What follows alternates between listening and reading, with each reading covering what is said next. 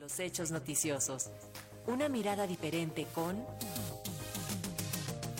Luis Guillermo Hernández.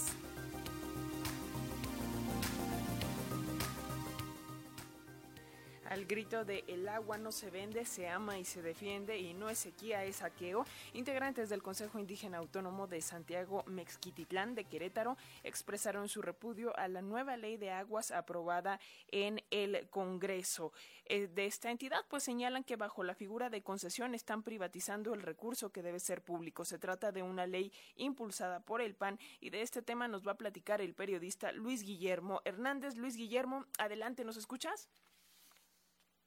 Parece que no nos escucha Luis Guillermo, me está indicando por acá vía plataforma que no eh, puede escucharnos. Vamos a ver si lo podemos solucionar de manera rápida. Luis Guillermo, listo, ahí está. Adelante, te escuchamos con tu comentario. Muy buenos días, muy buenos días, Alexi, muy buenos días a la audiencia de Radio Educación. Con la decisión del gobierno de Querétaro, encabezado por el panista Mauricio Curi, de privatizar el servicio de agua potable a través de operadores comerciales, se ensancha una peligrosa y preocupante problemática que ya aqueja a algunas otras regiones del país. El Congreso queretano, de mayoría panista, aprobó de manera veloz y sin discusión una nueva ley de aguas que permite a empresas privadas otorgar y, cobrar el servicio de distribución y suministro de agua potable, efectuar trabajos de drenaje, alcantarillado e ingeniería hidráulica en los 18 municipios de la entidad en contratos de hasta 40 años de vigencia. Desde que se impuso el 18 de mayo pasado, la medida ha ido sumando cada vez más amplio rechazo popular, que ayer llegó incluso hasta las afueras del Palacio Nacional aquí en la, Ciudad de México, porque constituye, en términos muy llanos, una vulneración flagrante y abusiva del que es quizá uno de los derechos más esenciales, pero sobre todo vitales de los seres humanos, el acceso al agua. Otras entidades del país han aplicado medidas similares en el pasado. Yucatán, en el gobierno de Mauricio Vila, es uno de los casos más recientes, pero también Puebla, en la era del gobernador Moreno Valle, Aguascalientes y Sonora, desde finales de los años 90 también tienen concesionado el servicio de agua potable, así como Veracruz, en la gestión de Javier Duarte y Quintana Roo y Saltillo en el año 2001.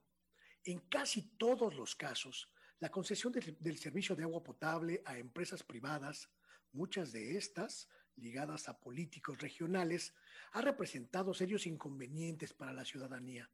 Licitaciones envueltas entre sombras de corrupción, altos cobros domiciliarios, mal servicio, abusos por parte de las empresas concesionarias, alzas tarifarias injustificadas e incumplimiento de contratos. En algunos casos, como lo fue en 2013 la privatización del agua potable en el municipio de Ramos Arizpe, en Coahuila, eh, el mal servicio y los cobros excesivos derivaron en protestas que obligaron al alcalde Ramón Oseguera a llevar a cabo la remunicipalización del servicio y la expulsión de la empresa Aguas de Barcelona, acusada de corrupción, abusos e incumplimiento de contratos. En México, desde el año 2012, la Constitución garantiza el derecho de todos los mexicanos y todas las mexicanas al agua potable.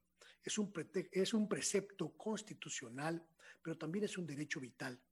Los cambios legales que vulneren ese derecho, como es el caso de la decisión del Congreso queretano, deben discutirse y evaluarse profundamente por la ciudadanía, que tiene derecho pleno a opinar sobre los pros y los contras del asunto de la privatización y participar directamente en una decisión que es fundamental.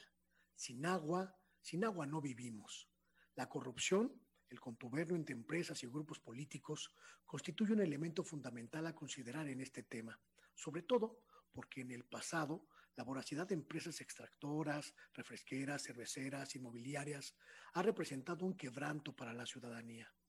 No es un asunto menor considerar que estamos en la era de la guerra del agua y en lugares como Querétaro, de condición geográfica semiárida, que encarece y dificulta el acceso fácil y pleno al agua, privatizar el suministro puede convertir el agua en un producto suntuoso, en un asunto de lujo que muy pocos puedan pagar. Tener agua potable es un derecho conquistado por todas las mexicanas y todos los mexicanos. El agua, el líquido que da vida, es de todos es de todas. y así debe seguir. No debe considerarse nunca como una mercancía cuya venta beneficia a unos cuantos. Es mi comentario. Muchísimas gracias por traernos este tema, Luis Guillermo Hernández, y seguiremos al tanto. Que tengas un excelente día.